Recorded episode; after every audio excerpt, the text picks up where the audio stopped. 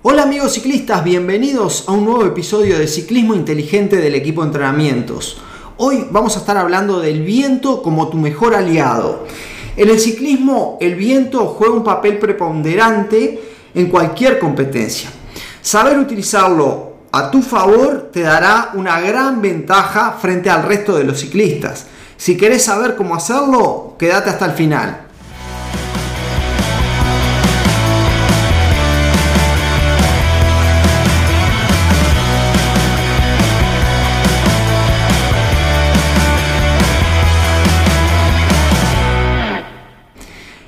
El uso del viento en las estrategias es algo que viene desde los principios del ciclismo, pero muchos ciclistas aún no saben cómo usarlo a su favor.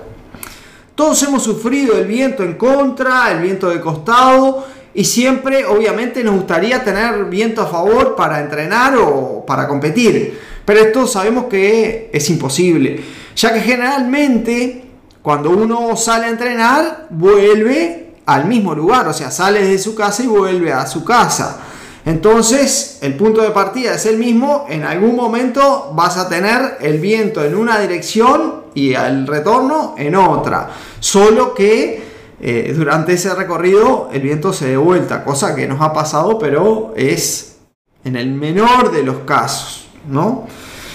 Eh, en las carreras, por ejemplo, eh, no siempre es así.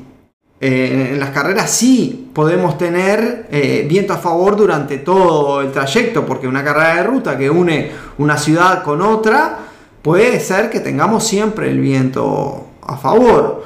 Y muchas veces eh, el viento a favor también se sufre, porque las velocidades que se alcanza con el pelotón son muy altas y esto hace que, la intensidad y, la tensión psicológica sea mucho mayor. Entonces eh, se va eh, en una tensión constante por, la alta velocidad alcanzada por, por el grupo y además eh, llega momentos que a veces no te da ni la transmisión para, para poder mantener esa intensidad. Entonces el desgaste físico es bastante grande.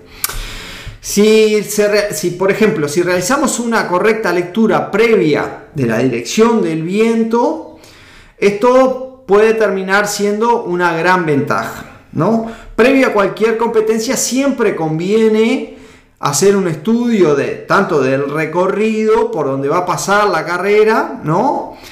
Para poder identificar la dirección y la velocidad del viento en cada uno de los tramos de ese recorrido. Esto es muy importante. ¿Por qué? Porque con esta información vamos a poder este, prever los cambios de viento. Entonces, eh, los cambios de viento que se dan siempre por, por, por curvas en el circuito, digamos, por cambios de dirección de la ruta. Si yo voy en una ruta, el viento no es que va a cambiar durante la carrera, sino que lo que va a cambiar es la dirección de la ruta y eso va a hacer que eh, el viento incida tanto de frente como de atrás como de costado.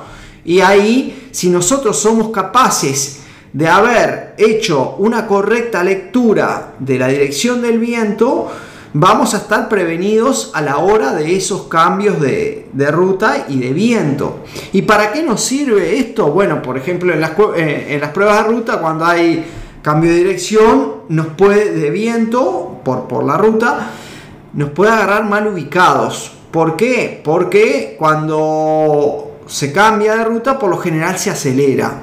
Ya sea que haya viento a favor o viento en contra. Y si nos agarra eh, desprevenidos, nos agarra mal ubicados, nos agarra atrás, esto puede hacer que sea el final de esa carrera.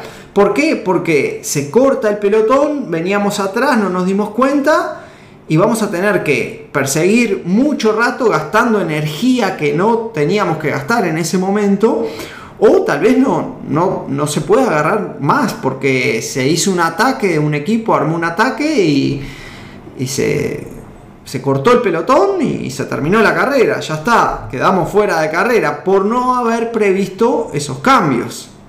Entonces, lo importante es esa lectura, siempre eh, un rato antes de la carrera, podemos hacer una lectura previa con las aplicaciones que tenemos en el celular. Por ejemplo, tenemos la aplicación, una aplicación que se llama Windy, que es muy buena, que nos permite ver la dirección del viento en el mapa. Y esa aplicación este, es de mucha utilidad porque nos da la velocidad y nos, da la dirección. Entonces, eh, podemos prever una cantidad de cosas. En el caso del MTB también es importante saberlo, ya que si los últimos kilómetros, por ejemplo, en la carrera son viento en contra, vamos a tener que reservar un poco de energía para poder rendir mejor eh, en ese último tramo, ¿no?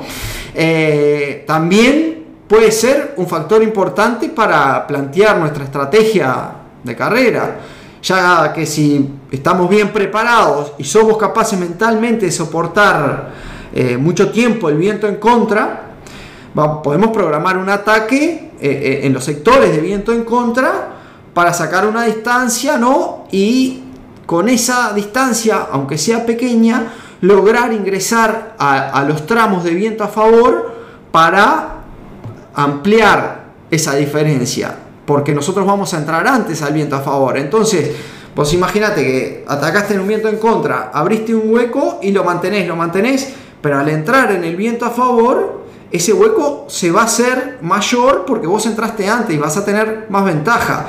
Y si la meta está cerca, esa distancia va a ser muy difícil de acortar y podemos terminar ganando la competencia, ¿no? Es importante saber que el peor viento para rendir en bicicleta no es el viento en contra, sino que es el viento de costado. Este viento es un viento que hace ir muy incómodo a los grupos sobre todo y bueno, y es muy difícil rendir con este viento.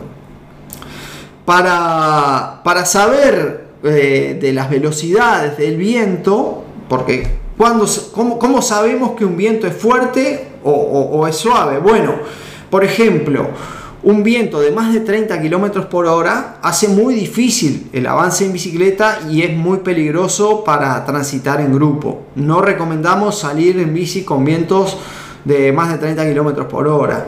Vientos entre 25 y 30 km por hora son vientos fuertes para el ciclismo, o sea que vamos a tener que hacer un gran esfuerzo para poder vencer la resistencia del viento. Entre 20 y 25 podemos decir que es moderado a fuerte, entre 15 a 20 son vientos moderados, de 10 a 15 son vientos moderados a suaves y de menos de 10 km por hora son vientos suaves. Todo esto para el ciclismo, ¿no? Algo que, que te puede ayudar para los días de entrenamiento con viento, con viento fuerte sobre todo, es salir con viento en contra para volver con viento a favor.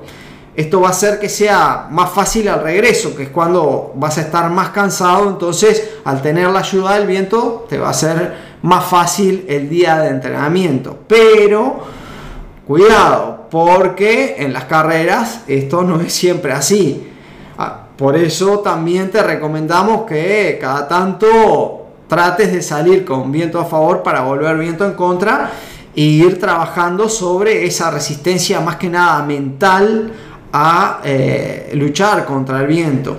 Por ejemplo, si, los que entrenan por potencia en zona llana saben bien que el viento en contra es un gran aliado para realizar las series por, por watts, digamos, para producir más watts.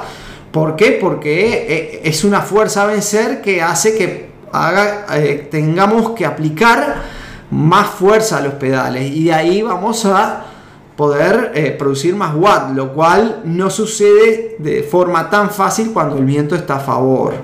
Por ejemplo, a mí me funciona muy bien y hoy en día eh, no me estresa para nada andar con viento en contra, al revés, prefiero andar con viento en contra para poder hacer bien lo que son las series o los trabajos. Algo que eh, a la hora de competir juega mucho a favor por la parte psicológica, ¿no? Es importante no tenerle miedo al viento porque eh, puede ser un gran aliado. Bueno, si te gustó este episodio, no te olvides de compartirlo con tus amigos a través de tus redes sociales, por WhatsApp, por donde quieras, porque nos ayuda a seguir produciendo este, este tipo de material que es para todos ustedes. Y acordate que si precisás ayuda con tus entrenamientos, podés comunicarte al más 598 92 347 750 para empezar a entrenar con todo nuestro equipo multidisciplinario del equipo de entrenamientos. Gracias por todo y nos vemos en el próximo episodio.